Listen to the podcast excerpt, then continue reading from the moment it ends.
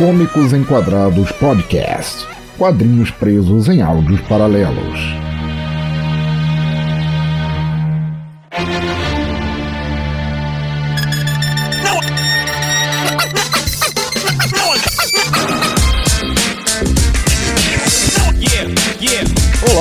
Ouvinte do Teatro Escuro, tem podcast novo e esta é a primeira edição.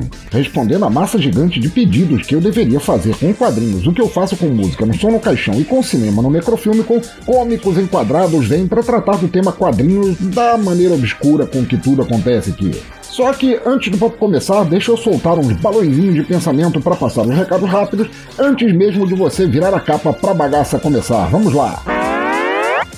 Primeiro, siga o Teatro Escuro nas redes sociais, seu ou sua ávida leitora da nona arte embasada na fantasia. Compre nossas canecas oficiais na Game Master, que elas são ótimas para você tomar chá de cogumelo enquanto lê Prometeia. Faça parte do nosso grupo do Telegram, que ele é composto só de leitores visíveis de quadrinhos invisíveis, interajam e caiam dentro do maior e mais diagramado hospício da internet. Segundo, vamos falar de uma empresa que é sinônimo de você se tornar herói ou heroína da HQ da tua vida, a Infinity Tour. Uma nova forma de se ver, praticar e celebrar turismo de verdade e ainda conhecer lugares que de outra forma só apareceriam em histórias do Flash Gordon. Sabe do que eu tô falando? Infinity é turismo do jeito bom, viajando de primeira para várias paradas onde podemos experimentar a vida como desenhistas e roteiristas aventureiros. Portanto, caiam dentro com a Infinity Tour.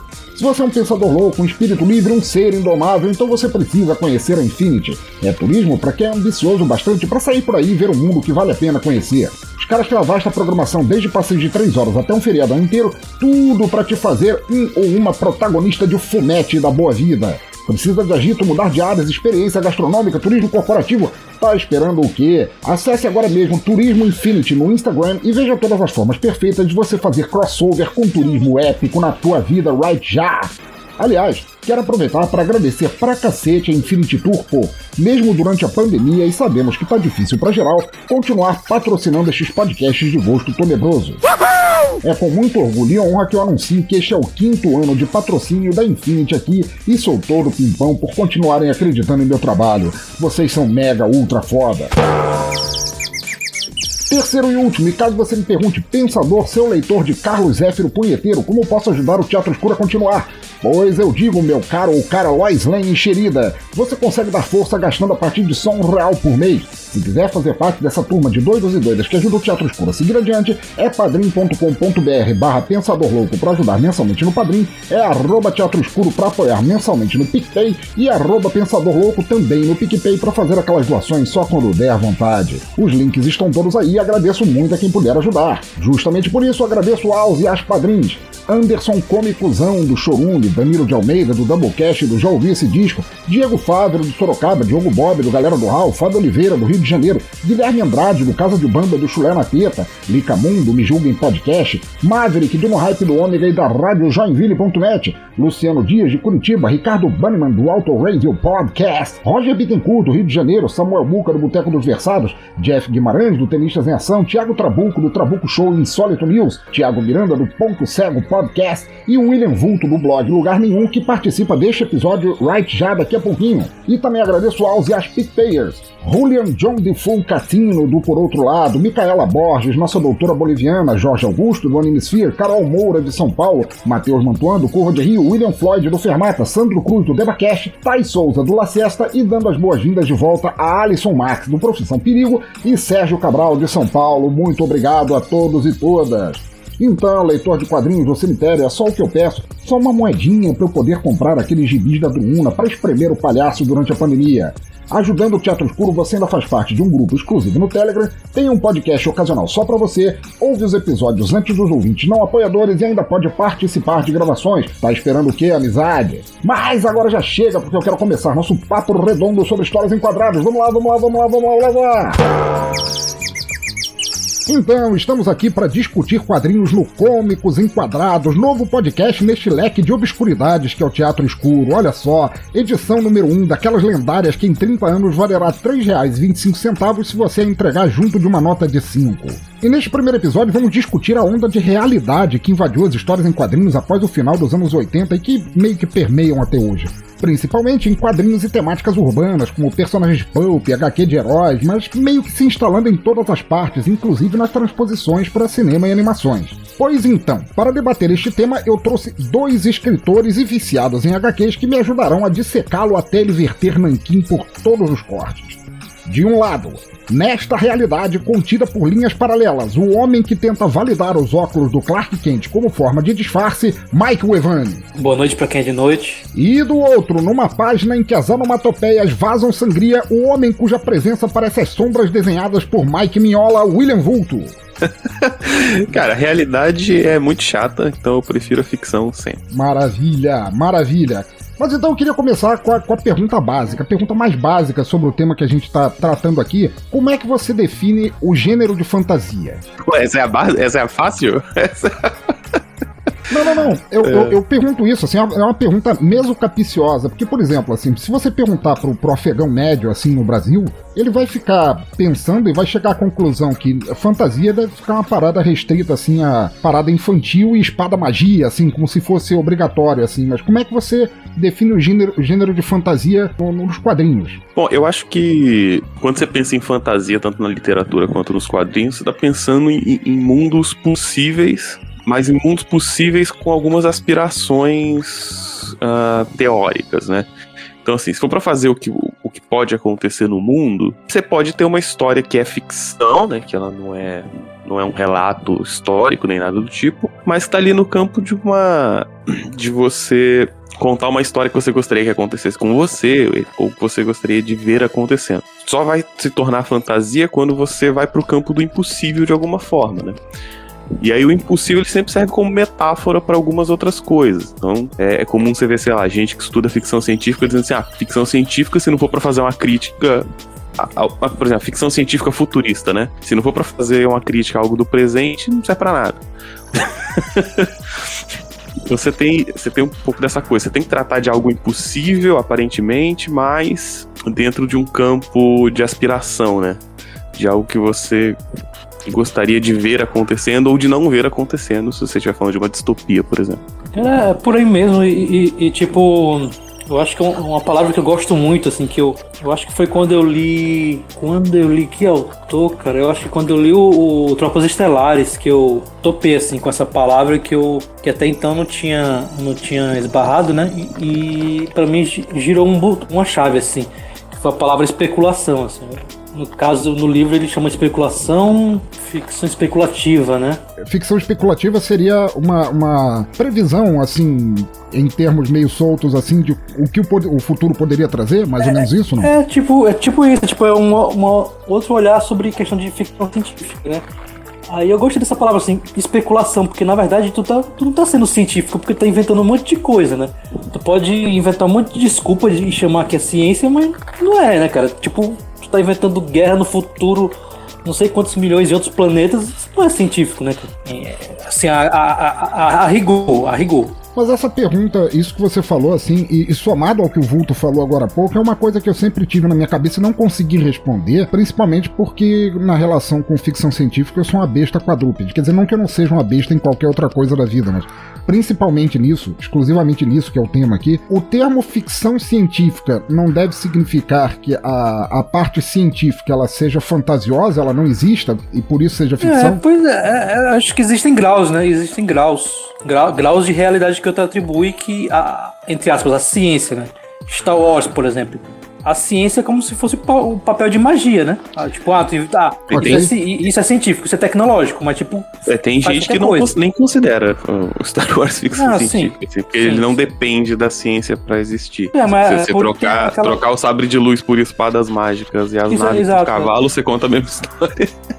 É uma história de fantasia com, com skin de ficção científica, né? Então, é, se, se, não, se excluirmos o Jorge Lucas desse papo, ele vai querer colocar mais parte científica do que mágica, né? Com os midi-chlorians e toda aquela papagaiada que, que ele inventou lá. Mas eu concordo, assim, Star Wars e Star Trek, de maneira geral, embora eu considere que Star Wars esteja mais para fantasia e talvez Star Trek esteja mais no, no esquema especulativo que você falou, é, nada daquilo existe, assim, aquelas coisas assim que poderiam existir, né? Sim, sim. Em algum ponto, supondo que a humanidade evolua e tudo mais. Mas aí, eu fiz essa pergunta para vocês, assim, porque, pô, a gente teve, é, no final dos anos 80, a gente teve Cavaleiro das Trevas, do Frank Miller, falando de quadrinhos especificamente, claro. a gente teve o Watchmen, do Alan Moore, e isso mudou não o pensamento do público, mas é, são, são duas coisas, assim, eu não vou citar todas porque foi preguiça de procurar, assim, mas tem mais. Foram coisas que fizeram tanto sucesso, foram obras que fizeram tanto sucesso que a indústria meio que parou e falou: não, daqui em diante vai valer isso. Isso meio que permeou é, infeccionou todos os anos 90 em que tudo tinha que ser aquele green and greedy, sabe? Tudo tinha que ser sujo, os super-heróis tinham que ser violentos, tudo tinha é que com ser. Com a desculpa de que era real, né? Mas que realidade é essa, né? Isso. A gente pode, pode questionar, né? E assim, o, o que me deu a ideia de ter de fazer o tema desse primeiro episódio aqui foram, na verdade, duas coisas. Uma foi o papo que a gente teve lá no grupo Pensadores, que começou acho que eu e o Mike, e depois o Vulto entrou também, que era justamente isso, de que é, isso tá virando tão ridículo que você pega, por exemplo, a transposição do, do, dos quadrinhos pro cinema da Marvel, o, o Thor, que era para ser o deus do trovão, ele nem é considerado um deus, ele é só um alienígena, sabe? A desculpa era que era mais realista, né? Mas que realista, né? Que é. pouco realista, um cara. maluco que solta raio. é. tá falando no caso Ultimate, né? Universo Ultimate. Cara, né? eu, eu eu sou, eu sou um deceneco, filho da puta, assim. Eu li, eu li muito Marvel quando eu era moleque, mas eu não leio há muito tempo. Eu não, nem sei direito o que é o universo Ultimate, cara. Pô, mas tu vai falar, tu, sendo decenalta, tu vem falar de realismo, cara? Que é a coisa mais esculachada que tem é a realidade na DC, cara. Não, mas uma coisa que eu acho engraçada desse, desse comentário sobre o Thor. Tô tirando, assim. tô tirando onda, tá? Não tô, não tô falando sério. não, não, relaxa. A DC é a editora dos super deuses, né? Exato, é. exato, exato. Mas falando sobre, sobre o caso do Thor no, no, universo Marvel, assim, eu não vejo o universo Marvel tentando ser realista em nada, assim. Eu acho que eles dizem que o Thor não é, não é um deus, porque isso é um problemaço que o próprio Gibi tem, né? Exato. A Ângela. Que, tipo, ah, eles, eles são, eles são um, um, um, são deuses. Mas, tipo assim, a nível de escala, não faz a menor diferença de ser, serem deuses, assim. Eles é, são é, caras eles muito... São deuses enquanto a Terra, Eles assim. são caras de um outro lugar que podem viajar para cá de algum de um jeito que pode ser magia ou pode ser uma tecnologia diferentona. E eles são muito fortes, assim. Mas muito forte no universo Marvel, quer dizer, não, o Hulk é o deus da força, então. É, não, é, não tudo é bem, eu entendi natureza, o que você né? quer dizer, mas, por exemplo, talvez eles sejam deuses com relação à Terra, porque o, o Thor, Loki, Odin, Heimdall e todo mundo, Hércules, que fez parte dos Vingadores durante um tempo, todos eles são deuses da mitologia humana que foram transpostos para personagens. Mas, é, se, se você for medir na escala deidade, tudo bem, tem alto evolucionário, tem, puta que pariu, tem Mephisto, tem o Diaba 4, é, tem, tem um panteão, o, né? Tem um panteão próprio, né? É, tem todo o panteão deles e tudo mais. Mas a outra coisa que me fez ter a ideia de, de gravar sobre esse tema aqui foi um vídeo que eu assisti lá na puta que pariu atrás, assim, não sei quantos anos eu assisti esse vídeo, daquele canal de YouTube Epic Rap Battles of History, não sei se vocês conhecem. Uhum. Conheço não, vou até anotar aqui. Epic. Conheço, mas meu inglês é ruim e eu não curto tanto não. Battles Tranquilo. Isso, eu te passo. Vai, vai ficar no link do post, mas para vocês que estão aqui, eu vou passar daqui a pouco para vocês. Beleza. Porque o que, que eles pegam? Eles pegam dois personagens reais, ou às vezes até dois personagens é, da ficção histórica, e eles colocam para batalhar em rimas de rap. É, é bem divertido, ah, cara. É extremamente divertido. Faz tempo, mas. É. Tem um episódio específico em que eles colocam o George R.R. Martin para batalhar com o Tolkien.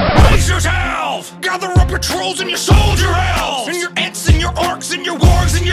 dwarves and clamdrings Cause there's a new literary lord in the ring. My readers fall in love with every character I've written And I kill them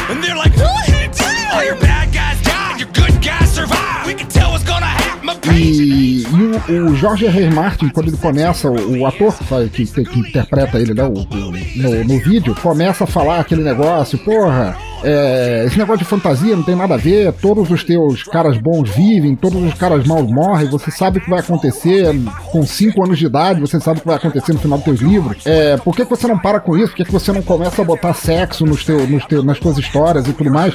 E aí eu anotei aqui para falar para vocês a, a, resposta do Tolkien, porque eu achei uma coisa que me deu aquele clique na cabeça que a gente tá discutindo isso agora. Ele fala: Todos sabemos que o mundo real é cheio de acaso e anarquia. Então, sim, é verdade que personagens podem morrer aleatoriamente. Mas notícias para você: a porra do gênero é chamada de fantasia. Ele tem que ser irrealístico. pois é, é, E o que eu tô dizendo com esse negócio de Thor e, e as coisas que a DC faz no, no, cinema e fez em quadrinhos também e tal, é que tá havendo essa, esse distanciamento da fantasia como se ela fosse uma coisa a ser descartada, como se não, não tivesse mais. É, pois é, porque, é... Mas, não, será, mas é que tá. será mesmo? Será mesmo que tá sendo um distanciamento? Não é só um discurso para você justificar. E aí eu, eu, eu, eu bato no, eu, eu acho que devo ter comentado em relação ao. Nesse chat, nesse chat que tu comentou aí, devo ter comentado sobre o Alan Moore. E aí eu falo, será que o Alan Moore não tá, não tá certo em relação a questão tipo, de apontar uma, uma imaturidade do público, de o cara de 30 anos, 40, 40 anos ficar chorando, para esse cara assim justificar que tá dentro do quadrinho, ele não, mas esse quadrinho aqui é realista, é violento, porque se você é um adulto, adulto faz sexo e mata pessoas, entendeu? Sou um adulto, eu tô, tô lendo esse quadrinho aqui, mas o quadrinho tem morte, entendeu? Será que não é isso? Porque não é realista, cara. Eu gosto disso. É muito adulto. Pois então, velho, eu, eu, eu, já vou passar a palavra pro Vulto, mas assim, eu sou. Eu, eu adoro o Alan Moore, acho ele um puta escritor e tal, mas eu sou um dos maiores críticos do Alan Moore, principalmente porque o, o Alan Moore ele é um iconoclasta da porra. Sim, assim. sim, sim. É, o, o Alan Moore ele odeia ícones, ele odeia símbolos. Pra, pra, um sujeito que idolatra um deus serpente do caos da puta que pariu, o cara que é coisa. Ó, isso é caô dele, tá? Mó fofocatruga. é, não, é, nós sabemos, nós sabemos. É, ele fez essa construção assim para dizer, parra, vocês são tudo adultos, vocês não tem que ficar lendo historinha de um cara que voa, usa capa e tem pega rapaz na testa e tudo mais. Isso é, isso é, mas na verdade é besteira, porque ao mesmo tempo, olha quanta quantidade de gente aí que lê a Bíblia. o Velho Testamento, cara. É uma é, fantasia fumadaça do cara. Mas eu acho que quando, quando, quando ele fala, quando eu, eu, eu, li que ele falou isso e tal, eu, a forma que eu absorvi essa informação é o seguinte, que tipo, ele não tá criticando o fato da pessoa ler quadrinhos de super-heróis. Eu acho que ele tá criticando o fato de, tipo, um, um, cara de 30 anos, um cara de 40 anos, um cara de, sei lá, de 25, um cara com barba na cara, e levar a sério, entendeu?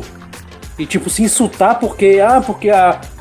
Estão tão, tão destruindo a minha infância, entendeu? Eu acho que ele tá criticando esse, esse tipo de postura. Ele não tá criticando que o cara tá lendo quadrinho. Eu, eu, eu absorvo assim, eu absorvo assim, sacou? É que ele já fazia isso antes de ter na era pré-internet, assim, ele já meio que fazia isso. Se você for ver o que ele fez com o Miracle, é basicamente isso: é pegar é, os quadrinhos não... bonitinhos da Charleston lá, que, ela, que era o, o Capitão Marvel original, e pegar Mas ele fez primeiro, né?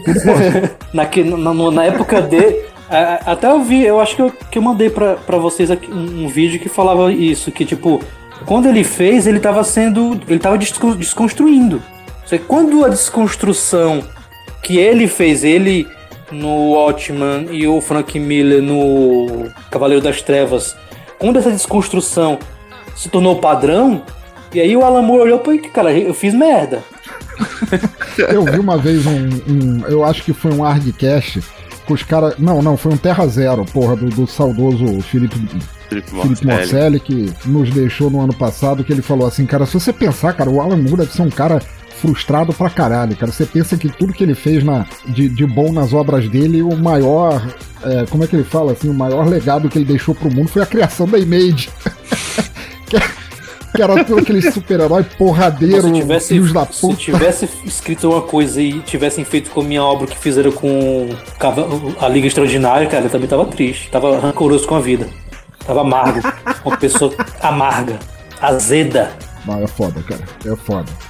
Vulto, você ia falar, manda ver. Não, acho que o, o Alan Moore, ele tem umas críticas, assim, sobre os super-heróis, né? Os super-heróis serem extremamente simbólicos, mas Prometeia é um pouco isso, né? A Prometeia é, é, é uma personagem que ela é ficção, ela é ficção viva, basicamente, né? Uhum. Então acho que é um pouco de viagem. Eu entendo que ele, ele não gosta da DC, especialmente porque a DC fodeu com ele. Né? Porra! Né? E aí eles ficam, não, pô, beleza. Bonito, assim. E aí os caras ficam repetindo fórmulas e tal, e eu, e eu entendo esse processo dele ficar meio puto com isso também.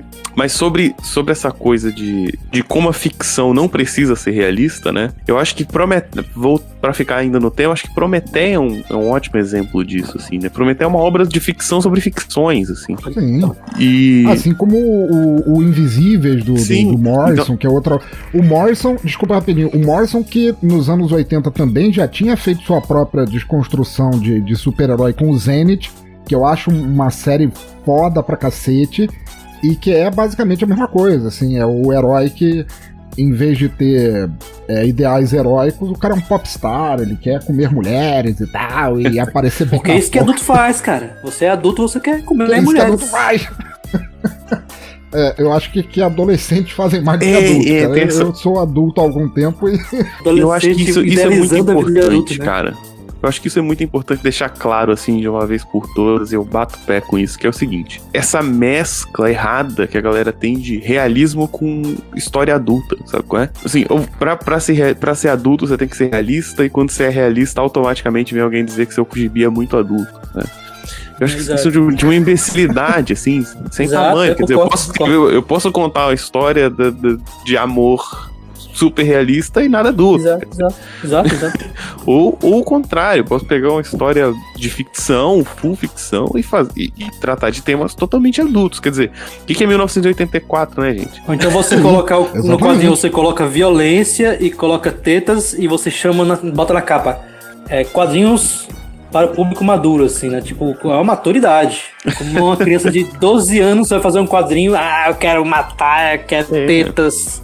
Eu, eu gosto de dizer que muito isso é o, é o adolescente que, de 13 anos que fuma e acha que é muito adulto por causa disso. Isso. É, Porra, bicho, a, a- a gente não precisa rapidinho, a gente não precisa nem muito longe.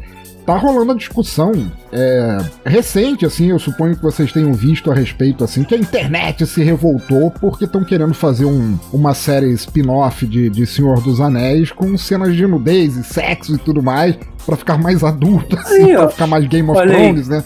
Que leva aquele papo de novo. Olha aí, hoje mesmo, cara, eu vi no Twitter e tal, tá rolando um, um- um papo aí que então, a DC tá censurando uma série da Arlequina, que se eu não me engano, eu tive a impressão que, eu não sei o Uma público, cena, uma cena. é que sugerindo que o Batman tava fazendo sexo oral na mulher gato. Eu não sei, eu não sei, eu não entrei, eu não entrei nos detalhes porque eu não vou atrás desses detalhes porque isso aqui só, só me estressa com essas coisas. é, ce- censurar eu sempre acho um problema, mas. Não, editorialmente, assim, tô lançando uma mensal aqui. Aí a mensal toda é sem classificação. Aí a edição Aham. 30 vai sair pra pessoa não poder comprar. Aí Sim, o, sim, o- sim. o jovem vai ficar com a coleção faltando. Eu, como editor, provavelmente barraria também. É, sim. Mas, Mas- pessoal tá falando, né? Porque o Batman leis não de- pode fazer isso. Ah, não, quê. não, Aí não o pessoal- por isso. Não, peraí. Todo mundo sabe que o Batman não poderia fazer isso, porque ficou provado que o Batman é eunuco. O Coringa usou eunuco de pé e pinto nele. Ah, mas ele estaria fazendo sexo oral, aí pode. Aí Ah, é ainda verdade. tem língua. O Batman tem, tem probleminhas. Pra não ficar só no terreno Batman, a gente não pode deixar esquecer também que é, no final dos anos 90, início dos 2000, a Marvel tava tão mal nas pernas assim que começou a licenciar todos os personagens pra quem quisesse fazer. E nós tivemos aí o Demolidor do Ben Affleck, nós tivemos aquele Quarteto Fantástico horroroso e tivemos X-Men e tudo mais. É, o Hulk que foi pra Universal e tudo mais. A Marvel estava sob encargo de um CEO chamado Bill Gemas, que ele incluiu tanto sexo na, na- nas histórias em quadrinhos, tanta polêmica adulta, entre aspas, assim, que o- o- o- o- os próprios leitores falaram, porra, filho da puta, que isso? Teve uma história da Marvel em que tava a, a Vespa tomando banho de banheira e ela conversando com alguém da SHIELD, talvez o Nick Fury ou alguma coisa assim, e, e ela começa a gemer e tal, e ele, o que tá acontecendo aí? Você tá enfrentando alguém? Não, não, não, deixa, tá, tá tudo resolvido e desliga Mas o aí telefone. não é no E aí né? sai de novo essa palavra, eu não sei o que Ultimate significa, mas deve ser. Sai o Homem-Formiga do meio das pernas dela, pequenininha, ela fala, foi bom pra você, agora é tua vez. É. Porra! Pensador, É. no- eu acho que foi ali na passagem dos anos 2000 ali, a Marvel fez uma linha chamada Marvel Ultimate, que era a proposta de recomeçar o universo Marvel, entre aspas, mais realista. E tipo, o Homem-Aranha era orgânico, as teias dele eram orgânicas. Aí tinha toda essa desculpinha de que era realista. Aí esse, isso que tu tá falando aí era nesse universo Ultimate, Marvel Ultimate. Que tem esse papo do Thor não era considerado um deus, ele tipo como se fosse um, um, um cara que pensava que era, dizia que era um deus e tal, e a galera tratava ele como um doido. Pois então, mas, É, mas, mas é tem coisas boas, assim, estúpido. tem coisas boas. A armadura do Homem de Ferro América- ganhou tons, anatomia mais, mais, mais robótica, assim, não era tão colada, né? Eu acho que foi, foi inclusive daí que veio Ok. muito conceito visual de hoje em dia. É, Tem uma gag maneira que é o Capitão América é um cara de 1940, o congelado até hoje, assim. Então ele é um velho fascistão, assim, tá ligado? Velho racista. É, e, mas aí, é, é um tema interessante, assim, dá pra trabalhar, entendeu? Tem o papo que o, o, o Homem- o Homem-Formiga e a Vespa, né, era um, um casal com relação, com relacionamento tóxico e tal, né? Que eu acho que nem usava tóxico naquele tempo, mas enfim. E aí Não, o, ele era espancador Exato, de exato. mulher, né? Na verdade. o Homem de Ferro, ele batia na, batia na Vespa e disse que tem uma cena que o Tom América chegou pra ele dizendo, olha, cresce. Aí ele assim, como assim, cara? Cresce porque eu não vou te bater desse tamanho, não, cara. Eu quero que tu cresça, que eu vou te dar uma. vou te dar uma porrada. Vou te dar um. Vou te dar um pau, mas tem que estar grande, porque desse tamanho aí eu não vou te bater, não, filho da puta. Mas, por exemplo, eu acho que dá pra tratar temas interessantes e, e, se eu- e- ah, já que eu vou tratar o tema interessante, quero botar uns, uns caras se matando, eu posso fazer também, assim, não vejo problema, dá, dá, sabe? mas dá sim. O problema é o culto a a essa violência, achando que só isso resolve uma adu- adultização da parada. Por exemplo, tem, tem uma Sim, parada sim. Que, que eu vi, eu li esses dias, eu achei uma coisa extremamente burra, mas é, que a pessoa falou assim: ah, Invencível é tipo The Boys em desenho animado. Nossa. Nossa. Pô, mano, assim, eu, eu, eu gosto dos dois, mas. mas não tem nada a ver, né? Quer dizer. Pessoas, Ó. a única coisa que ele interpretou é são super-heróis e tem sangue. Pois é, cara. Eu, eu não considero nem, nem que The Boys seja uma série sobre super-heróis. Eu acho que ela é mais sobre corporativismo de extrema-direita da, da, The Boys é uma série sobre Estados dinheiro, Unidos, né? assim. Sim, é uma série sobre dinheiro, corporativismo e tal, cara. Eu acho, mesmo com doses de. E, e eu não, não assisti, eu vou, vou admitir, não assisti. Acho que assisti um ou dois episódios só da animação do, do Invincible. Mas eu, eu li todas as HQs até, até então, tô na 130 e caralhada e tal. E apesar de ter violência e, e temas entre, entre aspas, reais, eu acho o Invisível, Invencível muito mais é, baseado na fantasia, assim, que eu acho muito legal, assim. Ele é mais pra frentex, assim, mais otimista. É, é, eu acho também. E, e ele trata os temas adolescentes muito melhor que os temas adultos, assim. A- Sim, a- pra caralho. os dramas dele ser um cara que, inicialmente, né? Inicialmente ele é o cara que quer ser igual o pai e o pai é muito foda. E ele acha que não vai conseguir, né? Acho que a questão do. Acho que a Depois, questão é, meu do- pai é filha da puta. Eu acho que a, a- a diferença essencial de, da, da como a violência é usada no, no Invincible e no The Boys, eu não vi os quadrinhos do Invincible, só vi a primeira, a primeira, a primeira parte dos quadrinhos do The Boys e tal. Mas eu acho que a, a diferença principal, cara, ali é. por- Tipo, no The Boys a violência é muito mais cínica, né? No, É o gatinho, né? no...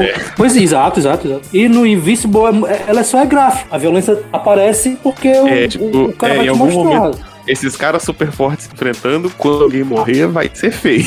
A câmera não, a câmera não vai te poupar. E no, e e no caso do The Boys, não. É, a, a violência é usada pra mostrar certo cinismo, né? Tipo, os caras vão se fuder, pô. Eu queria deixar como, como parêntese aqui que eu gosto do Garth Ennis, assim, mas é, eu li o quadrinho do, do, do The Boys, eu acho que ele teve uma preguiça pra escrever aquilo, sabe? Eu vou escrever só pra chocar. É, também sabe? tive eu essa vou botar impressão. tudo de choque que eu puder, assim. Ennis, quando ele escreve bem, ele escreve bem, cara, mas quando ele tá com preguiça, cara, É, Não, assim, eu, ele fez eu um lendo. justiceiro, cara, muito Eu foda. tô lendo Preach, ele tem esses dois momentos em Preach. Assim. Tem momentos que ele tá muito bem, tem é? momentos que ele tá numa preguiça, menino. Pô, eu acho, eu acho que ele é muito bom pra escrever coisa de guerra, cara. Tem um arco no The Boys que o, que o cara vai descrever lá a primeira tentativa lá da Vault de botar os, os super-heróis no exército, assim, que dá uma, uma bosta, tá ligado? Pô, é muito bom aquilo, assim. E, e, novamente, é sobre dinheiro, né? Uma história inteira sobre dinheiro. Justiceiro super-heróis são também ele faz uma, uma parada muito foda. Tipo, no Justiceiro tipo, tem história de humor. No Justiceiro tem história de humor, tem história de, de s- séria e tal. Ele faz um show, cara. O que o que ele fez no Justiceiro é muito bom. sim, ali ele tava no playground dele, né? Um personagem que nasceu. Foi do humor esculachado até e- o. Sim. Coisa mais A- dramática. as coisas que É o. nesse que ele passa em cima do Wolverine Justiceiro com, fazia. com Isso, era isso que eu ia falar.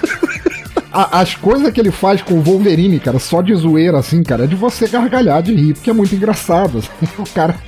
O cara se cura de tudo, eu vou aproveitar. É, E como é que pode ser verdade uma porra dessa, hein, Batman? É, quando o Morrison escreveu o que eu considero assim ter sido a obra-prima dele, que foi Homem Animal, tem uma parte ali na, na última penúltima história dele como, como escritor do Homem Animal em que ele fala um negócio interessante. Assim. O personagem Homem Animal pergunta pra ele, que tem um encontro entre os dois, entre o, o- o escritor e o personagem, pergunta pra ele, fala, por que, que a minha vida é tão fodida? Por que, que eu só me fodo nessa eu só trabalho nessa porra? E o, o, o escritor fala pra ele, é, nota bem, assim, é, a indústria do- do- dos quadrinhos tenta colocar o teu mundo mais sórdido, cínico, sarcástico e violento, porque assim vai deixar ele mais parecido com o nosso mundo real e, portanto, eles acham que isso ajuda nas vendas. Deus nos ajude se isso for verdade, assim, se tornar a fantasia mais sórdida, mais violenta, mais, mais escrota, assim, vai vender mais porque se aproxima da nossa realidade. O que, que vocês acham disso? Então, é Fala isso aí. que eu acho maneiro, cara, no, no- nessa gibi do Morso, assim. Ele tá fazendo uma crítica muito sagaz e muito sutil, que eu considero adulta, justamente por ser exigir um intelecto, né? Exigir uma intelectualidade, assim, e, e sendo totalmente ficcional. Quer dizer, é a história de um cara que a família morreu, ele foi parar no limbo dos quadrinhos com personagens de Peraí, mas ele conversa com o escritor? Isso, pra depois Uhum. chegar no escritor não pra foi o conversar com Deadpool o que. escritor. Não foi o Deadpool que inventou a quarta parede, cara? Que quebra a quarta parede? Não foi o Deadpool que inventou isso? Como assim, pô? Não foi o Deadpool, não? É. Cara, o sarcasmo do Mike escorreu pela tela, assim, tá, tá inundando o teclado aqui. sabe? E, e, pra, e pra fazer a crítica, a crítica, né? A indústria, assim. Não precisa ser realista nada. Zero realismo pra isso, assim. Mas eu concordo, é, e, e se mostrou fracassado depois, né? Infelizmente a gente desaprendeu e vai ter que aprender isso de novo, mas se mostrou fracassado, assim. Porque a indústria ele vai, ele vê que uma parada tá gerando dinheiro, ela vai sugar aquilo e vai transformar aquilo em, mercadoria, né, cara? Ele vai desvirtuar, né, cara? Vai espremer Vai aquela laranja. espremer até aquele chiclete que fica sem gosto, mas tu quer ficar mastigando, mastigando, mastigando. Não, todo, toda a fase do Morrison, acho que depois das quatro primeiras edições, que quando ele escreveu aquelas quatro edições, ele achou que ia fazer só uma minissérie, né? Depois que acho que dão um mensal pra ele. Tem mais do que isso. É, eu não sei pra quem entre nós aqui ou se vocês ouvintes já assistiram, mas tem um documentário do Morrison que eu acho excelente, que é o Talking, Talking with Gods, em que ele fala da carreira dele, inclusive ele fala da, da bronca que ele tem com, com Alan Moore e vice-versa, assim. É, ele fala que quando ele foi agenciado pra fazer aquela primeira minissérie do, do, do Homem Animal, que era pra ter tido só três ou quatro edições, acabou virando uma série de, sei lá, 60, é, o estúdio, o estúdio, a Karen Berger, que era a editora da DC na época, pediu pra ele escrever emulando o Alan Moore, porque era aquilo que tava vendendo na época. Essa minissérie, que é a inicial do Homem Animal, ele escreveu sob commission pra assim, faz igual o Alan Moore, e assim depois. Então a culpa é da Karen Berger. que A culpa é da Karen Berger nessa situação. Tem que aparecer um homem botando culpa na mulher. Ali, tá vendo? Ah, sim, tem razão. tem, tem certeza. Cheque, tá marcado aqui na planilha. Não, mas, Tô brincando, tô tirando onda, pô.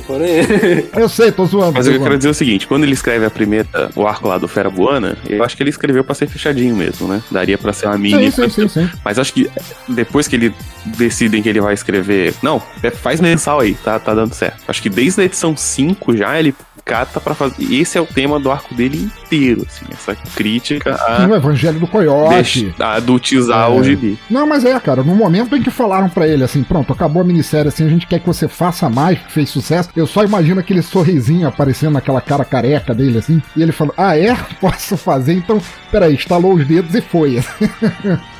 Irmão, pagando bem que mal tem, né, cara? Pô, e foi, pra mim, eu ainda acho que é, assim, uma da- das melhores coisas já escritas na humanidade é, é essa parada do Homem-Animal, porque não era uma graphic novel, era um quadrinho mensal, assim, e, e podia ser, assim, bate de frente com qualquer graphic novel que você tiver de mesmo tema, assim, cara, é uma puta Acho ao- que ao- eu- aos quadrinhos, eu acho- justamente a fantasia. Eu acho que o que me, me deu essa sensação, assim, que eu li e falei, cara, isso aqui é uma das melhores coisas que eu já li, assim. Primeira, primeira coisa que me deu essa sensação, assim, foi. Eu acho que foi Planetary, cara. Que eu, Aê! cara, que, que coisa Eu falo que- gostosa, cara, de ler, velho. Puta que Planetário é meu gibi preferido. Quando eu vi Apesar do- aquela bola, aquela bola de metal do, do Júlio Verne caindo, que é do da Terra Lua, aquela referência. Caralho, muito bom. Bicho, quando eu vi aquilo, caralho, puta Puta que o palito. Planetário é sublime, cara. Da mesma maneira que eu imaginei o sorrisinho do Morrison quando falaram vai solto, eu imaginei o sorrisinho do Vulto quando você citou Planetário. tô feliz, tô feliz. A minha, minha Mas tristeza com o Planetário agora é cara? o ARL está cancelado, né?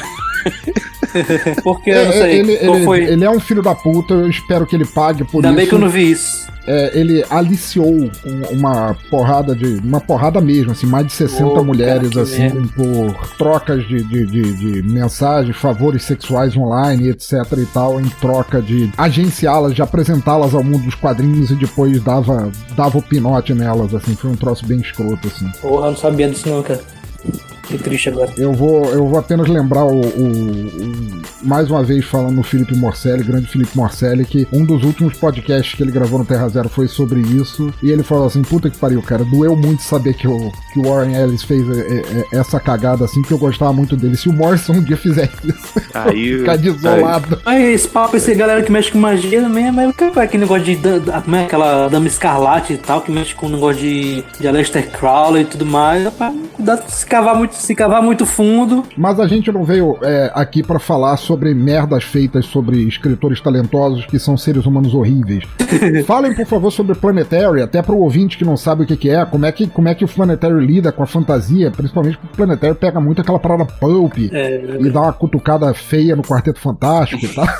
Marvel É como um você, todo, fazer, né? um- você fazer um quadrinho é, baseado em referências de forma bem feita, né, cara? É, é, bom, eu- eu resumo o Planetário dizendo que é uma viagem pelos, pela cultura pop do século XX como um todo, assim. Você tem o protagonista, que é o Elijah Snow, né? Ele é um... Bom, mais pra frente você vai descobrir que ele é um filho do século, né? Ele é um cara nascido É um em conceito 1 de né, janeiro cara? de 1900. Ele faz parte desse grupo do Planetário, que são os arqueólogos do impossível. Então eles viajam todo o século XX descobrindo a história secreta do século XX. O que é a história secreta do século XX? Nos anos 30, são heróis Pooh. Nos anos 70, monstro gigante no Japão. Nos anos 50, é Atomic Horror. Então ele vai passando por vários movimentos ah, da cultura pop. Aí nos anos 60 tem as- o surgimento dos vilões, né? Que são os quatro, que são uma referência clássica ao Quarteto Fantástico. Tem muita, muita, muita referência, mas é, é, é isso, assim, é uma, uma ode à ficção do século XX como um todo. Assim. A fantasia do, do século XX, se a gente pode dizer assim. Sim, sim. Ele pegou coisas que eram ficção científica, tipo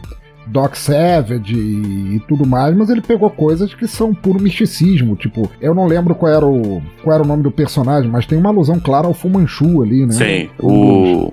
É o Hark. Isso, que a filha dele acaba virando aliada do, do, do, do Planetary e tal. Inclusive, pegando a, a dualidade que o, que o Vulto apontou, cara, tá aí o quadrinho foda, o público adulto, não tem nada de realista. Nada de realista. É, eu diria até que é o contrário. Ele é, ele é fantástico por ser de fantasia assim, mas ao mesmo tempo o- os diálogos, as relações interpessoais do- dos personagens e tudo mais, ele pega coisas da vida real pra tornar mais, mais orgânico o, o jeito das pessoas se tratarem, entendeu? É, é, é um caso contrário, Será- não é? sei, será que não, não é questão geracional isso aí, pensador? Porque hoje em dia, os diálogos entre personagens, eles tendem a ter mais, como tudo, organicidade. Eles são mais orgânicos. Antigamente, não. O, o- Não, não, não, mas o, o que eu tô dizendo, desculpa, eu, eu acho que eu me expressei mal. É, por exemplo, pega aquele quadrinho, se, se vocês conhecem, assim, do, do Arqueiro Verde e Lanterna Verde, do. Oh meu Deus. Do Daniel é, New. Daniel New, obrigado. Ele era um quadrinho fantástico, porra. Era um, é um filho da puta que dispara flechas e o outro tem um anel luminoso. É, ele é fantástico por essência. Mas ele lidava com temas da vida real. Ele era a fantasia se apropriando da realidade pra contar histórias. Eles metiam coisas como Uhum, racismo, como é, preconceito, como capitalismo e tudo mais, mas não era o foco das histórias. Não era, não era o arqueiro e o lanterna se tornando reais e agindo no nosso mundo, porque isso seria impossível. Ou não, não necessariamente impossível, mas se você vê um filho da puta vestido de Robin Hood disparando flecha pra todo lado, meu irmão, liga pra polícia e manda internar. Vá se fuder. Mas eles pegavam o oposto. Eles pegavam situações da nossa vida real e colocavam naquela história de fantasia para usar como contraponto. Assim, o leitor se identificava, identificava a sua vida real e não fugia da fantasia ao mesmo Sim. assim. O problema é quando rola o contrário, né? Acho que é uma questão de tema, né? É uma questão temática. E, tipo, a história tava abordando os temas, né? Temas do, do nosso mundo, né? Exatamente. Mas não era o nosso mundo em si, era uma fantasia que, por sinal, tinha similaridades com a vida que a gente Exato, vive. exato. Porque isso leva a, a- a outra questão que, que a gente tem, é que eu queria perguntar pra vocês, é assim, é necessário que todo quadrinho real, ou seja, baseado em realidade, seja obviamente dark and greedy, sabe? É, sarcástico e sombrio e tudo mais, simplesmente porque a nossa vida real é uma merda. Não, né? Obviamente que não, assim, quer dizer, a menos que você esteja tratando de temas mais pesados, né? Se, sei lá, eu quero fazer uma metáfora sobre depressão, não dá pra ser good vibe, por motivos óbvios.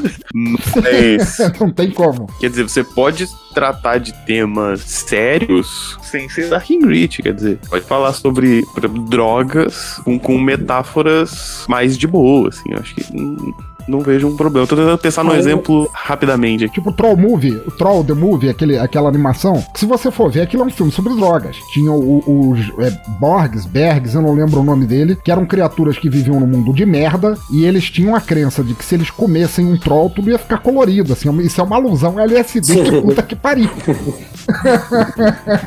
não é? Sim, sim. A gente, a gente tá conversando, assim, botando aqui na mesa, a gente tá conversando especificamente sobre super-heróis ou sobre histórias de quadrinhos? Não, não, não. Quadrinhos de maneira geral. Porque tem uma, uma, uma caracada de, de quadrinhos slice of life, assim, né? Que é a parada, tipo, ah, fala da vida, dos- tipo, são pessoas se relacionando e só isso a história. Sim, sim, tem, tem. Tem, pra caralho. Pô, por E exemplo, aí- é... Persépolis, por exemplo. Persépolis fala de, da, da Revolução Islâmica no Irã. Então, a menina tá vivendo a vida normal de um dia pro outro, ela passa a ter que usar burca, é uma merda.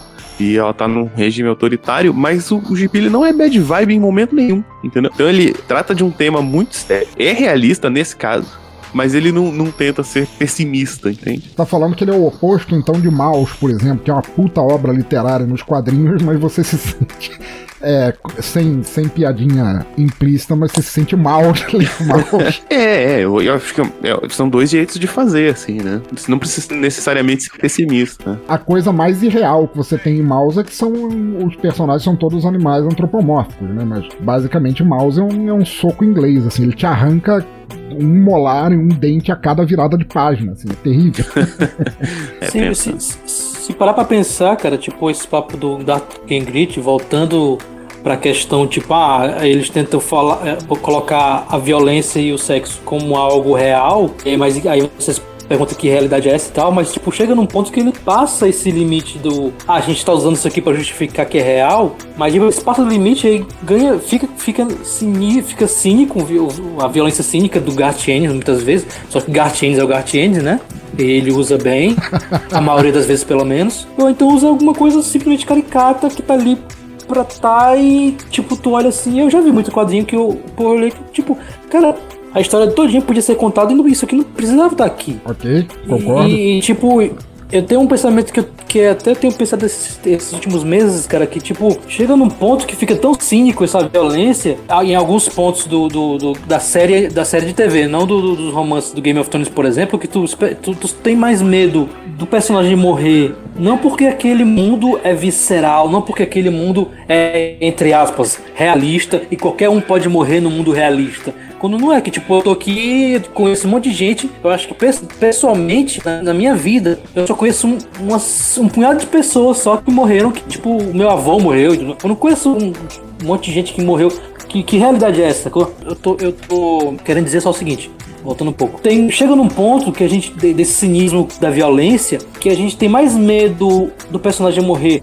Porque eu, eu- tentando imaginar que o autor vai querer matar ele nessa situação, do que porque o mundo é, é im- implacável. O mundo em volta é implacável. Ah, porque o Conan, no Conan o mundo é implacável, só que o Conan nunca morre, né? O Conan sempre aquele reverstress. Mas enfim, o, aquele, aquela violência fica tão cínica O Conan é ponto, foda.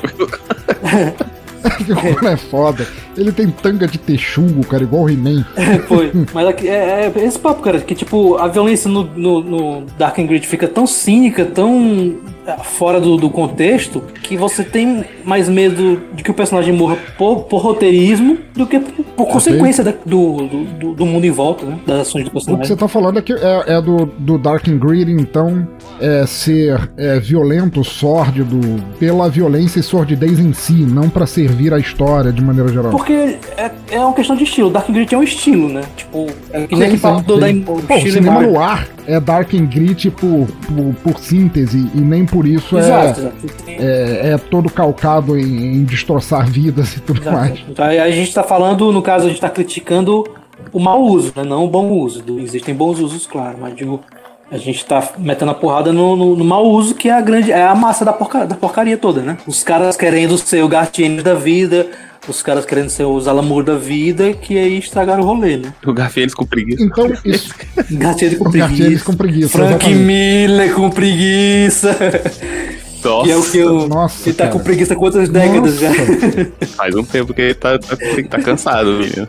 Porra! O Frank Miller, cara, ele é mais um que sucumbiu à síndrome de Silvio Santos. É. Cara, que à medida que ele foi envelhecendo, cara, ele desfez tudo que ele construiu o nome dele em cima, cara. Puta que pariu, cara. Como- Por isso, Nossa, por isso que eu tô me, por isso que eu me apego ao Alan Moore, cara. Que ele, é, que ele tá velho, pode falar assim as posições dele de velho, né? Que é aquela coisa de teimoso, de velho teimoso, mas pelo menos não, não cagou o pau, cara. Tipo o Frank É, Miller. volto a dizer assim, o, o problema maior do, do Alan Moore é que o Alan Moore, sendo anarquista, sem problema, eu sou anarquista também, é, o problema maior do Alan Moore é que o Alan Moore, ele não gosta do, do, do ícone do herói, não vou nem falar do super-herói, do herói de maneira geral, porque ele, ele acredita que esse tipo de revolução, de, de agente de mudança deve vir da população em si, e ele fez isso em V de Vingança, e ele fez isso em Prometeia, no qual é, é uma, uma pessoa comum, né, uma mulher comum, assim, que se torna uma história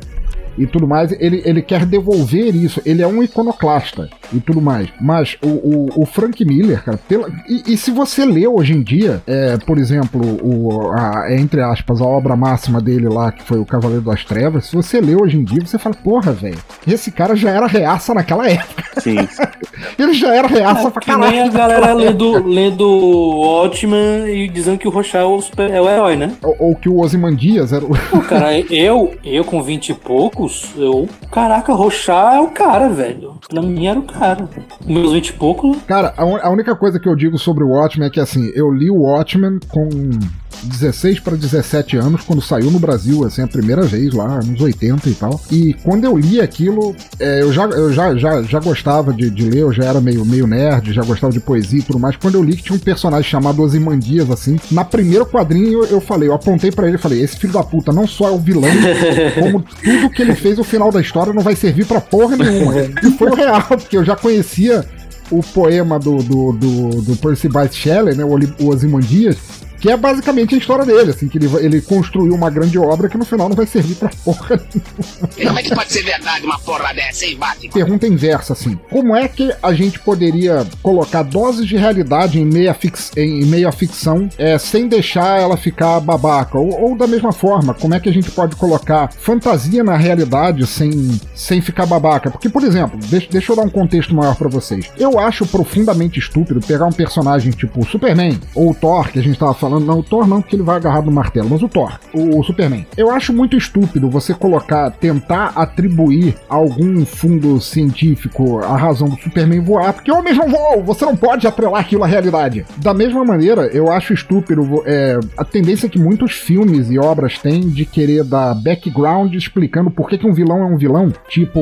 quando o Rob Zombie refilmou o Halloween e ele quis dar um passado traumático pro Michael Myers pra dizer que ele era um cara destinado a se tornar o mal encarnado, assim, porque a fantasia ela não tá muito preocupada com isso. Quando ela coloca um vilão ali, tipo o Sauron, por exemplo, no Senhor dos Anéis e tudo mais, fala, não, esse cara é um filho da puta mal pra caralho porque ele é mal pra caralho. Como disse Shakespeare no, no Muito Barulho por Nada, ele, ele faz o mal pelo mal em si, ele não precisa de motivo pra isso, ele é mal. Então, como é que vocês fariam isso? Como é que vocês colocariam é, doses saudáveis de fantasia no meio da realidade pra continuar continuar sendo aprazível ao público que gosta tanto dessa realidade. Como eu colocaria fantasia na reali no, no realismo, assim? É, no realismo para tentar salvar, trazer de volta um pouco a, a, fantasia nesse mundo que tá tão preocupado em ser real, assim, nos quadrinhos. Cara, eu sou, eu sou maluco da metaficção, né, cara? Eu adoro essas maluquices de Morrison e Moore, assim, de, de, de tratar a narrativa enquanto um elemento da própria narrativa, assim. É, então eu sempre curto. O Gaiman, Gaiman também. Então eu sempre curto, tipo, sonho, pegar eh, arquétipos e tratar como personagens. Todo esse conceito, por exemplo, que o, que o, o Gaiman vai trazer com os perpétuos, por exemplo, eu acho sempre interessante, assim. E eu gosto das duas coisas, cara. Eu acho que dá pra ter as duas coisas. Dá pra ter o Sauron como o, o, o vilão vilanesco puro. E porque isso é realista também. Quer dizer, aquele cara que é um déspota maluco que quer o poder pelo poder. Tem pra caralho. tipo Hitler. Tipo Hitler, tipo Mussolini, tipo um outro cara aí. Tipo, tipo um, um genocida que tem um por aí. genocida doido. Tem pra caramba, quer dizer. Não é, não é estranho. Por outro lado, também funciona quando você cria um personagem complexo pra ser um antagonista, sei lá. Ah, as personagens no desenho novo da Shira, quer dizer, aquela relação entre as duas super complexa e, interessante também. As duas coisas funcionam, quer dizer. Mas assim, se você vai tentar fazer um- um- uma história realista, tenta tra- tratar temas que não foram tratados. Tem tipo tema assim, ah, agora o Superman mata. Tipo, putz, cara, legal, foi interessante uma vez, mas já foi feito pra caramba, entendeu? Eu, eu nunca vou esquecer do filme do Homem que Copiava, cara. É um filme que eu adoro, assim. Porra, gosto muito. Você tem Gosto muito. o, o final do filme, porra, maravilhoso. o final do filme é um- uma galera roubando um banco. Uma galera que rouba um banco, eles ganham na loteria, uma doideira. Mas a primeira cena do filme é o cara tendo que escolher entre a carne e. entre a carne e o papel higiênico no supermercado, tá ligado? É Ele não maravilhoso. precisou matar ninguém pra isso ser muito adulto, porque eu me identifiquei pra caralho. Tá entendendo? Que, Maravilhoso, cara. que até Cara, a, a, a parte da galinha, cara. A parte da galinha, assim, eu vou colocar essa galinha ali no armário, mas por quê? Você vai entender depois, cara. Eu amo isso. Genial, genial, assim, cara. Tem fan- Ele desenha, né? O, o protagonista ele desenha também. Tem umas Sim, partes sim. do filme que entram uns dudos, assim, completamente aleatórios. Tem umas coisas muito viajantes, que é ficção, cara. Mas tem a, reali- a realidade do brasileiro que é tipo, cara, eu não tenho grana, o que que eu faço? E dá pra fazer os dois, e funciona, e é bom, tá ligado? Então dá pra fazer. Pô, muito dá pra bom, fazer. cara.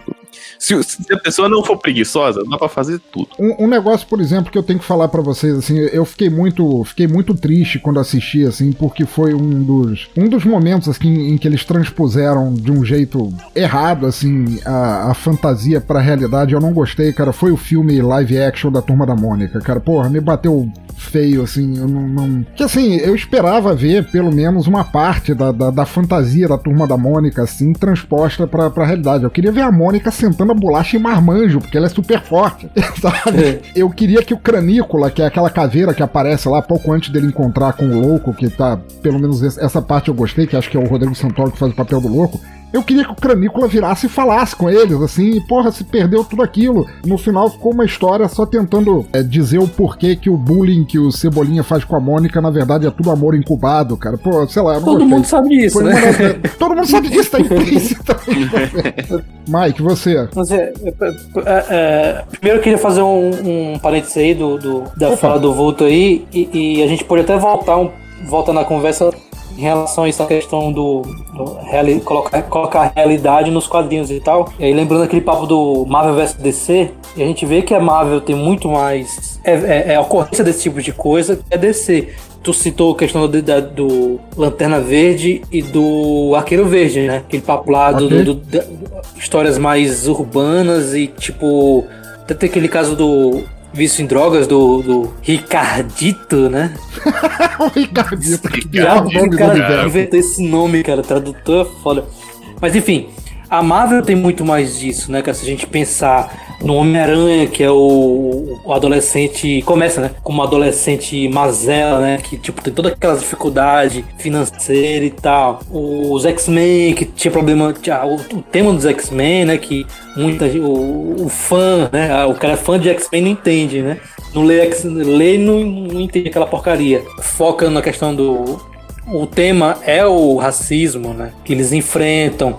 O Quarteto Fantástico é uma família de super-heróis. Isso é mais humano, né? Mais, entre aspas, real, né? Traz pro nosso mundo real, real né? E a, a, a DC tem, tem menos eventos de, de que isso acontecendo, né? Aí a Marvel, recentemente, que tá trazendo um monte de personagem feminino, coisas, é, personagens que conversam mais com o nosso mundo, né, cara? É. A DC tenta peronomútil, assim, né? Eu vou te ser sincero, assim, é, falando real, assim, pra você, e, e, não pra ficar, senão a gente vai ficar eternamente nesse papo de Marvel vs DC. Não, não tô, não, não, eu, eu, dei só como uma ilustração. A, a, DC tem isso pra caralho em, em outros tantos personagens, assim, tem muito, assim. É, inclusive o lance que você falou dos X-Men, os X-Men foi uma...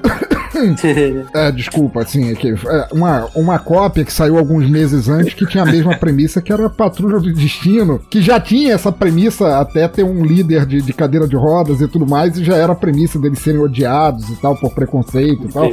Mas já, já acontecia, assim, mas, mas eu entendo o que você quer dizer, assim. Me perdoem aí, ouvintes, e me perdoem vocês que estão aqui, mas eu não vou atribuir nenhuma criação dessas ao, ao, ao Stan Lee, porque o Stan Lee era só um marqueteiro. É, tá, concordo contigo, concordo Mas o, o Jack Kirby, que esse sim era um puta gênio, criador, ele realmente trouxe muito esse negócio da, da, da vida normal, assim, do, dos personagens da vida normal, assim, como o próprio Homem-Aranha e, e, e, tantos outros e tal. Mas eu, eu acho que é, é, é pau a pau, assim. Os dois tiveram esse negócio, assim, de colocar problemas reais, assim. Os, os dois, as duas editoras sempre tiveram. Isso não é nem questão de, de quem é mais ou quem é menos. Eu coloquei, eu coloquei Marvel vs DC só por ilustração mesmo, porque eu não também não, não, não, é muito na, sem problema. Não muito nessa, nessa não dualidade. Sendo, não. não sendo a primeira fase da e-mail da que eles dividem aí, mas aí é outro, né? outro, outro bate-papo esse, esse negócio aí.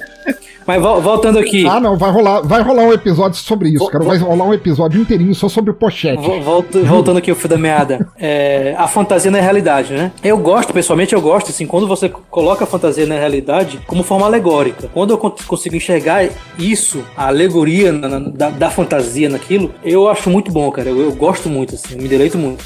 Tipo, quando a gente vê ah, um super vilão e tudo mais, quando o cara é a alegoria pra uma coisa que tá acontecendo no mundo real, então o que aconteceu. De deixa eu fazer uma citação rapidinha da Marvel, já que a gente tava falando em Marvel ainda agora. Você pega o. Como é que é o Vingadores 2? Lá tem o Barão Zemo? Barão Sim. Zemo. Ele tava ali no, no, Guerra Civil, mas isso era a versão, entre aspas, real dele, sem, sem máscara nem nada, vivido lindamente por um ator que eu gosto muito, que é o Daniel Bru, o, o alemão. É, mas vocês já pensaram como teria sido o Guerra Civil se eles tivessem colocado colocado o Zemo do jeito que Zemo é nos quadrinhos, assim, com aquela máscara roxa que parece uma ameixa seca e um personagem cuja invenção maior era o adesivo X, que podia, podia deixar você imóvel para sempre.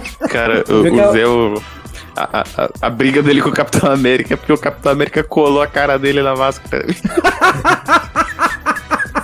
Caraca. Tu viu que a máscara apareceu no, no, no, no, na série, né? Eu soube, mas eu não assisti ainda. Acho que assisti só os dois primeiros. Se, se arrepende demais, né? Com as coisas. Tipo, é, é, é, tesão de, de nerd, né? Cara, é foda. Tipo, pô, tá legal, a máscara tá legal, mas a galera pirou na máscara. Não tem nada, muita coisa assim, cara. Essa é, não é demais. Mas, não, mas eu, eu, gosto da audácia, assim, sabe? De, de pegar, pegar as pasqueiras do gibi. E trazer que pra negócio. Igual, igual o, o, mistério do, do filme do Homem-Aranha lá, cara. Nunca achei que ia dar certo Nossa. o mistério. O maluco com aquário na cabeça. Mas deu, cara. Mas não é audácia, é só fazer direito. o maluco com a bola de cristal na cabeça. É só fazer direito que é obrigação deles, não é audácia. Ah, sim, é porque a gente veio da época que o pessoal botava todo mundo de jaquetinha de couro. Como colocar a realidade na fantasia, dentro da fantasia. E aí, aí eu puxando uma fala tua que tu falou em relação à questão da, da, das pessoas conversando, né? As pessoas interagindo. Sim. Isso construiu um clima de realidade. E aí eu, eu, eu curto isso, cara. E tipo, é o que eu tento fazer. Quando eu escrevo, eu tento, eu tento fazer mais ou menos isso. Tipo, focar. Tipo, ah, tá no mundo de zumbi. Não tem nada a ver com real, mas tipo, eu foco na história das pessoas. O, o fantástico é só um pano de fundo. O que eu quero contar mesmo são as pessoas interagindo. Isso que você falou eu achei muito legal, porque eu acho que talvez seja é, é realmente a chave para fazer isso, assim. É, é, você fazer personagens, situações e mundos fantásticos, mas com pessoas reais vivendo nele. Sim, sim. Por exemplo, assim, você pensa no, no próprio Homem-Aranha e, e, a Mary Jane, assim. Porra, ela é uma modelo e ele é um super-herói. E ele é um mazelão. E, e né? você pensa. Não, era, sim, sim, mas, mas a, a base dele. do negócio, assim, ela é uma modelo é, super talentosa e ele é um super-herói que apanha. e se você for ver assim. É, é, tipo jantar numa, numa- hoje é o que? Hoje é quinta-feira. Um jantar numa quinta-noite ali, eles comendo aquela pizza requentada. E aí, como é que foi teu dia? Ah, não, sessão de fotos e tudo mais. E você, não, bati na cara do Octopus. E aí, amanhã, o que a gente tem pra fazer? Boleto de luz. É, puta que pariu, você tem o dinheiro. que, aliás, desculpa, mas eu, eu, tenho que, eu tenho que falar assim. Eu acho que uma das maiores, desculpa, gente, uma das maiores provas que tem de que é, quadrinhos, principalmente quadrinhos de super-herói, não deviam ser baseados na realidade enquanto tema, sim enquanto personagem, mas não enquanto tema, é o Homem-Aranha e o Dr. Octopus. Porque é uma coisa que nunca entrou na minha cabeça desde moleque. O Homem-Aranha tem, eu vi acho que numa revista da Marvel, ele tinha 10 toneladas de força, o que quer que isso queira dizer. E o Dr. Octopus tem quatro braços mecânicos super fortes. Mas se você for ver a quantidade de, de histórias em que o Homem-Aranha acerta a fuça do Dr. Octopus com um soco e nada acontece, quer dizer, o- os braços dele são fortes, mas o Dr. Octopus é só um velho nerd gordo.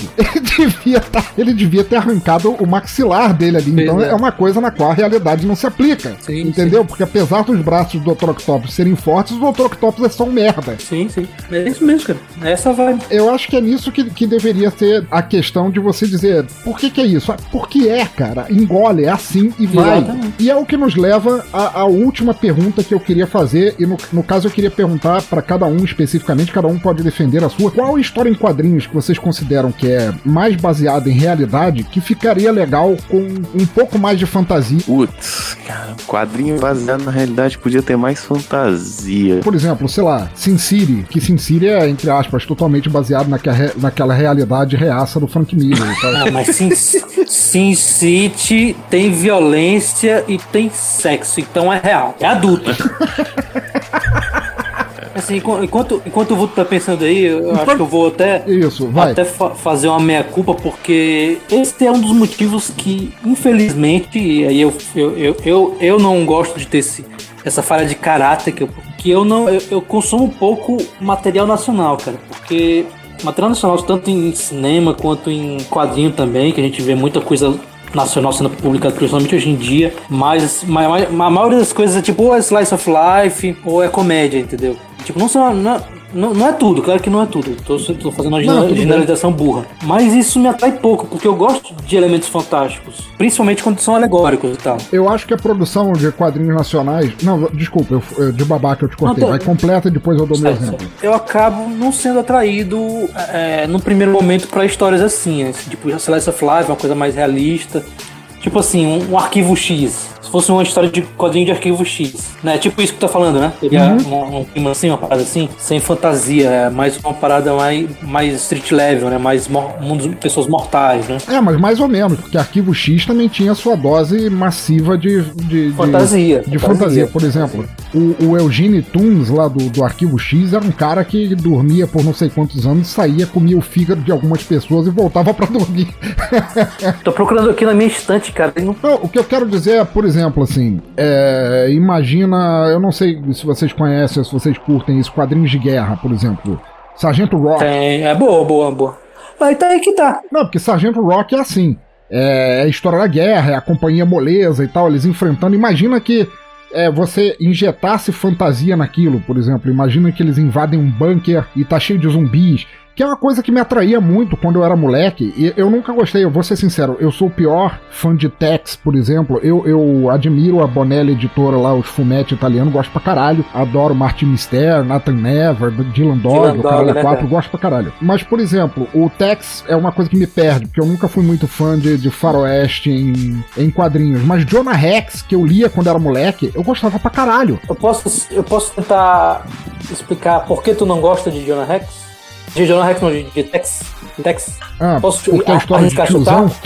Não posso arriscar chutar? Vai. Caralho. Se tu reparar, o Tex é mais aquele, aquele, aquele faroeste de Hollywood limpinho, tipo o John Wayne, assim, a coisa bem mais limpinha, mais Isso. Hollywood, É, Cara, galã. você tirou especificamente o que eu penso. O É Jonah exatamente Rex isso. é mais aquele espaguete, aquela coisa suja, né? Que o cara tá com a cara suja de, de barro, de suor, do Clint Eastwood. Mas que nem por isso é arraigado na realidade. Exato. O John Rex enfrentava também é, múmias índias e, e fantasmas de, de poceiros de terra e o caralho, e, tinha uma, uma puta fantasia em cima daquilo, assim. Eu gostava muito, assim, da, da exacerbação do tema, exatamente, assim, entendeu? Até que eu, eu acho que eu achei que, tipo, sem balas. Sem balas é uma coisa, re- entre aspas, não real, assim, realista, né? Porque é só Não sei, me explica, eu nunca É li sem balas, isso é é verdade, eu história de crime. Tipo, chega um cara misterioso com uma maleta pra uma pessoa, de- determinada pessoa, e diz assim: Olha, essa maleta aqui tem 100 balas e uma, e uma pistola,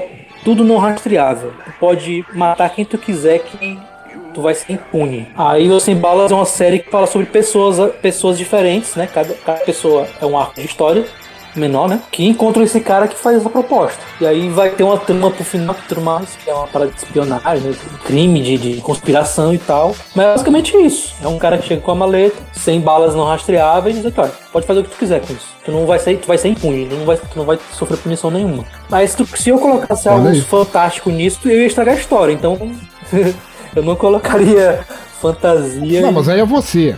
Você, sem, sem o. Sem o pudor, sem a reprimenda de, de, de, de estragar a história, assim, o que, que você faria, assim?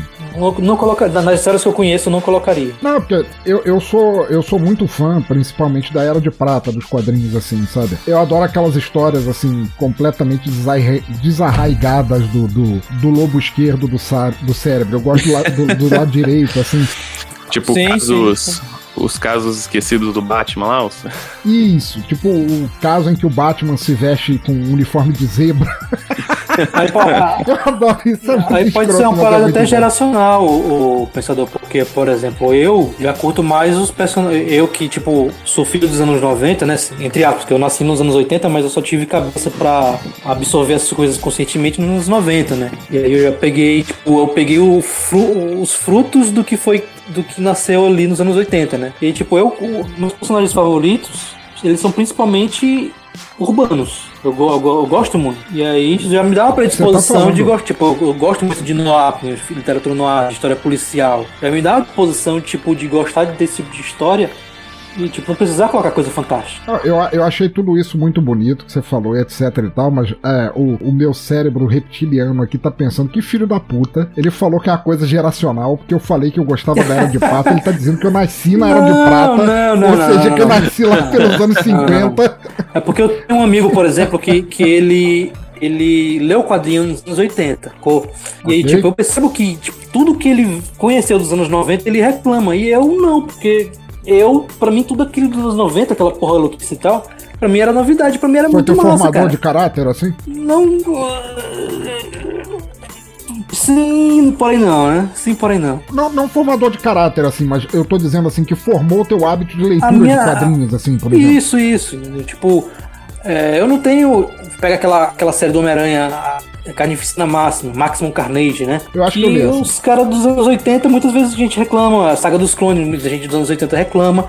Quem é dos, dos 90, que começou a ler quadrinhos dos anos 90, ou reclama por comodidade porque os caras mais velhos estão dizendo que, que, que é ruim, é porque a grande maioria, se tu pegar, quem conheceu nos anos no- conheceu o quadrinho nos anos 90, a grande maioria vai tipo, tudo bem, a- hoje em dia não é tão legal assim, mas naquela hora que tava curtindo pra caralho. Não, beleza. Zero tranquilo, hora e nada de errado tal, zero hora. A, no- a nossa saga de crise foi a zero hora naquele tempo, né, da DC, né? E eu vi que muita gente, tipo, que leu antes quadrinhos, com cinco anos de diferença, por exemplo, de mim, já tem essa questão geracional. E aí, o- tipo, a zero hora foi uma porcaria, a galera tirando sarro. Então, Como é que pode ser verdade uma porra dessa, hein, Batman? Então eu queria pedir pra cada um de vocês, e eu vou me incluir também, que eu também vou fazer uma recomendação, um quadrinho fantástico, um quadrinho de fantasia que o- os ouvintes do Teatro Escuro, os ouvintes do Cômico Enquadrado, nosso primeiro episódio, assim, pudessem correr atrás, que vai ficar linkado, inclusive a maior parte da- das coisas que a gente falou aqui, vão estar linkados aí no post, um quadrinho que cada um de vocês recomendaria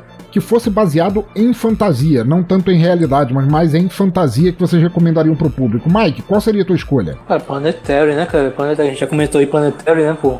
Planetary. Mas pra ser, pra ser ma- mais. menos. menos. Menos hermética a palavra, men- menos cabeça, né? Um Conanzinho, um Conanzinho é bom, pô. Um Conanzinho. Porra, Conan, Conan. Conan, é bom. E- Conan quando saía no, no formatão ali da Marvel mesmo. Não, não compra, não, não tô recomendando ônibus, não, porque ônibus é coisa de burguês. Se bem que a, a, Mitos, ta- a Mitos também tá metendo uma faca faz tempo, né? Publicando É, o Conan.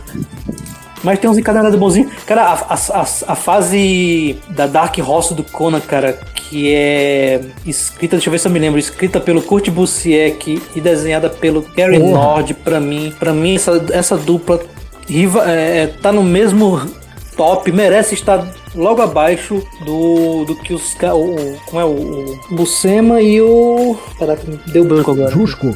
Não, que é o que são os criadores clássicos do, do, do Conan e tal. Ah, vejo. cara, o Jusco fez muito Não, desenho. não, mas é a dupla, a dupla época, famosa lá, que é era o foda. cara que, que criou a Ah, Songe e tal. Que é o Buscema e o. Vai lá, enquanto isso, Vulto, você. Cara, eu acho que as pessoas têm que se desafiar mais, assim, tá ligado? Ah, se for do Conan, Conan a pessoa pode pegar qualquer história que ela vai estar no meio. É, verdade. Aí eu vejo pessoas assim, ah, qual é, por onde que começa a ler Batman? Fala, lê lê Batman 1, então, você quer ler tudo? É. Entendeu?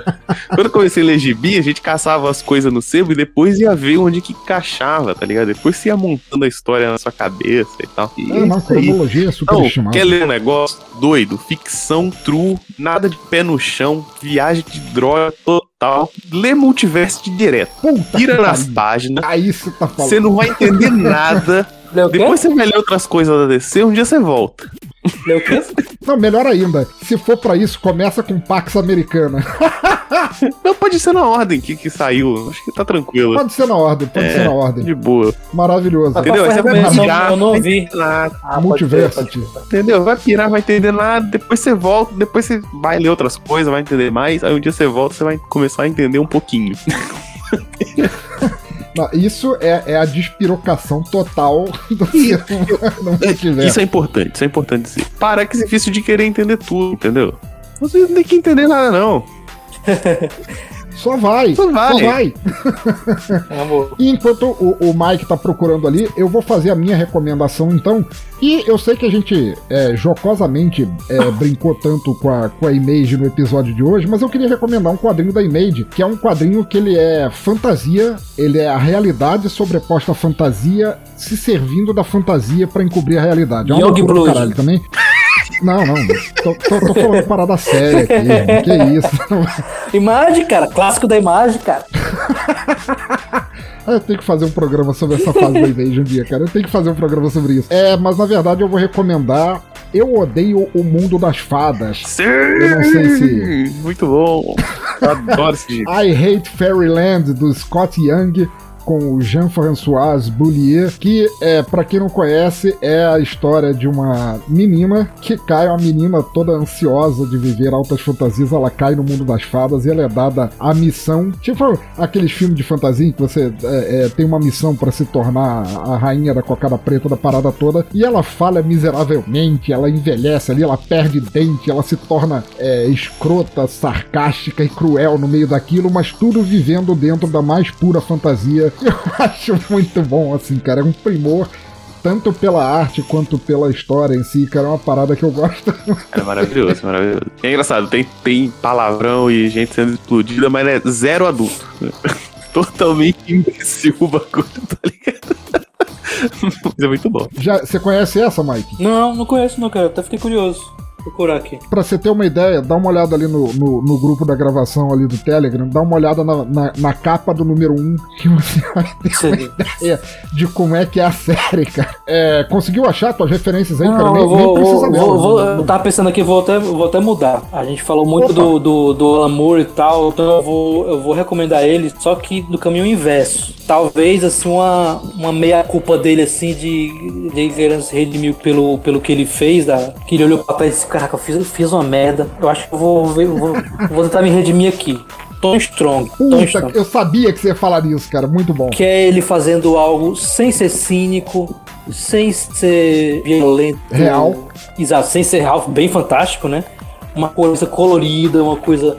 Entendeu? Eu acho que, que é, é um quadrinho muito bom, é um quadrinho bem fantástico, nada real e tal. E muito bom, cara. É muito bom. A leitura muito agradável, personagens muito simpáticos. Eu, Explica assim, de uma sinopse geral, como é que é o Tom Strong pro, pro pessoal é, que tá ouvindo. É, é ele querendo resgatar aquela, aquela vibe pulp, né? Aquela energia do, do herói acima da vida, né? Que é modern Modern Life, não, para aquele herói mais que a vida, né? É uma. É, isso. Mas é, de certa forma, também uma, uma família aventureira, né? exato, né? Que tem, tem, tem a família toda embranhada nisso, né? Eu, eu, li uma vez um quadrinho que, eu, que é, é uma invasão de uma raça do povo do centro da Terra, que é formado de lava. Aí o príncipe dos caras se apaixona pela filha do Tom Strong, e aí os dois ficam naquele coisinha de romance. O, pessoal pensa que foi um sequestro, mas não foi. Eles os dois tinham se enrolado lá, não sei o quê. E tipo, é uma coisa mirabolante, só que é tão é leve, cara. É uma parada leve bastante. Eu gosto muito de personagem carismático. Pô, muito bom, cara. Eu adoro Tom Strong. Adoro de verdade, assim. Que nem a gente tinha falado lá do, do Planetary lá atrás. O, os heróis Pulp, assim, tipo Doc Savage e tal. E o Tom Strong é o puro suco disso, cara. É muito legal, cara. Ótima escolha, ótima escolha mesmo. E como é que pode ser verdade uma porra dessa, hein, Batman? Mas então, Chegamos no final deste primeiro episódio. Agradeço muito aos dois que vieram aqui para inaugurar esse podcast comigo, cara. Espero que os ouvintes estejam gostando também. Nós não temos ainda sessão de comentários, obviamente, que este é o episódio número 1. Um, porém, eu gostaria de pedir a cada um de vocês que se apresentasse, deixasse seus links, o que é que vocês fazem dentro, fora da internet, o que é que vocês gostariam de compartilhar nessa vida fantástica de vocês. Da mesma forma que eu apresentei vocês lá no início, começando com o Mike Evani. Fale um pouco sobre você e onde o pessoal te acha. Eu sou Mike Evani, eu tô aqui pra Belém do Pará, aqui, mas sou, sou de Fortaleza, mas tô daqui a uns anos eu acho que vou fazer metade da minha vida pra, pra banda de capa. É, eu escrevo ficção fantástica, escrevo história em quadrinho, tenho uma história chamada Balada do Calibre 38 que tá no Tapas. Eu, eu escrevi o roteiro e o desenho é do Evaristo Ramos, né? O Grande brother. conhece. É, tenho alguns contos publicados no blog. É, deixa eu lembrar aqui o nome do blog. Gigantes gigantes ou moinhos de vento.blogspot.com. Tá? Por isso que eu, que eu tô lembrando do nome, porque é longo. E redes sociais é arroba Mike Evany nas redes sociais que importam. E você tinha uma parada de um canal do YouTube também? Não, mas o canal do YouTube é, é, brincando de fazer umas paradinhas de RPG, mas não, não é só uma coisa por fora, assim, não, não pra ser levado a sério, não. Não que as outras coisas também devam ser levadas a sério, mas. mas, entendeu? Entendeu, entendeu. Muito bom, muito bom. Mr. Vulto, grande padrinho aqui do Teatro Escuro, grande amigo. É, o Mike é a primeira vez que participa de um podcast aqui, mas o Vulto é reincidente, já teve em vários, acho que se bobear em todos ele. Eu acho que eu não participei só do Exadoff até hoje. É possível, é possível. mas fale aí, Vulto, pro pessoal o que é que você faz dentro ou fora dessa internet fantástica. Fora da internet, eu sou vagabundo profissional. É... Nossa, galera. Eu sou o William, arroba William Vulto no Instagram e no Twitter, e eu tenho um site, o lugarnenhum.net, que é um site lá de cultura pop tem resenha de várias paradas e, e, de quadrinhos também, né? Mas de filme, de série, todas as coisas padrão aí de nerd. Por exemplo, a gente citou Planetary e Homem Animal. Homem Animal resenhei lá no site, deu 14 posts. e Planetary inteiro, Planetary né? deu 20. Deu... Foi falando lá edição por edição, algum, algumas juntando duas, né? Mas então tá bem descrito lá, tentando explicar algumas referências, etc. E tem lá também, se você quiser, ficção mesmo, piração, viagem de droga, tem lá os contos das aventuras da garota impossível, que é uma menina que resolve mistérios e tô terminando um décimo conto aqui, espero conseguir lançar como livro um dia. E tem o, pô, tem um conto meu no Desleituras, né? Que é o eu acho que é o 47, 37. Bom, sei lá. O, o, pensador vai achar o link aí, vai pôr no post. Sim, sim, é o Quando um Deus Morre, que até hoje é o das leituras mais ouvidas. É, e, ó, piração também, nada de realismo nessa vida, viu? Inclusive é uma dívida minha com o pensador aí que eu fazer, de escrever uma coisinha pra lá. Pois é, estamos esperando aí, né, velho? Desculpa te cobrar aí no meio Mas você me chutou, você levantou a bola, eu tive que cortar, cara. Estamos esperando aí.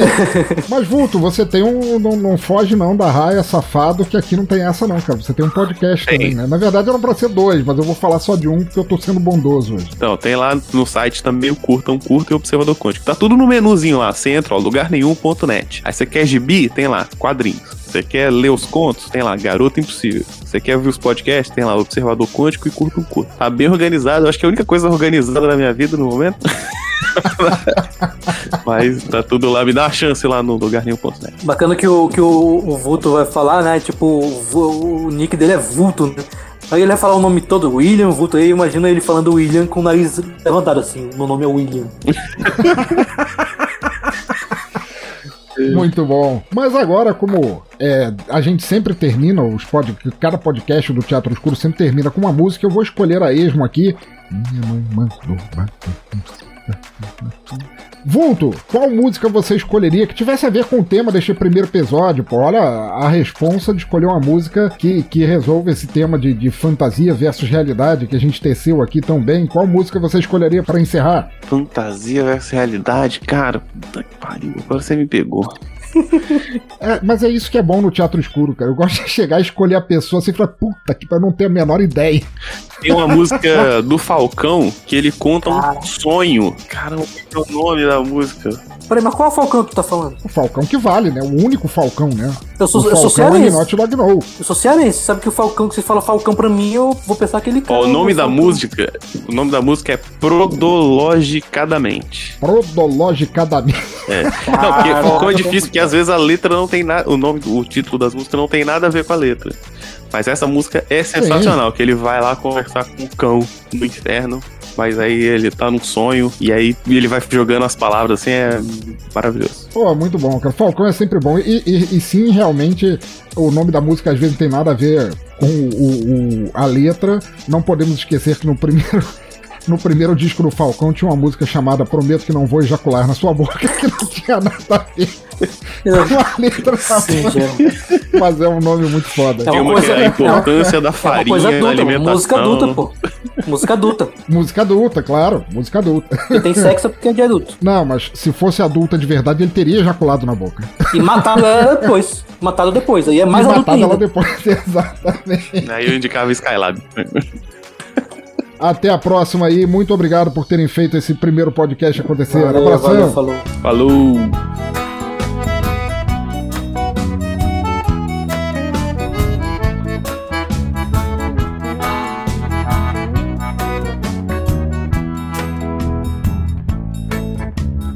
Um dia eu estava sonhando, dormindo, é claro.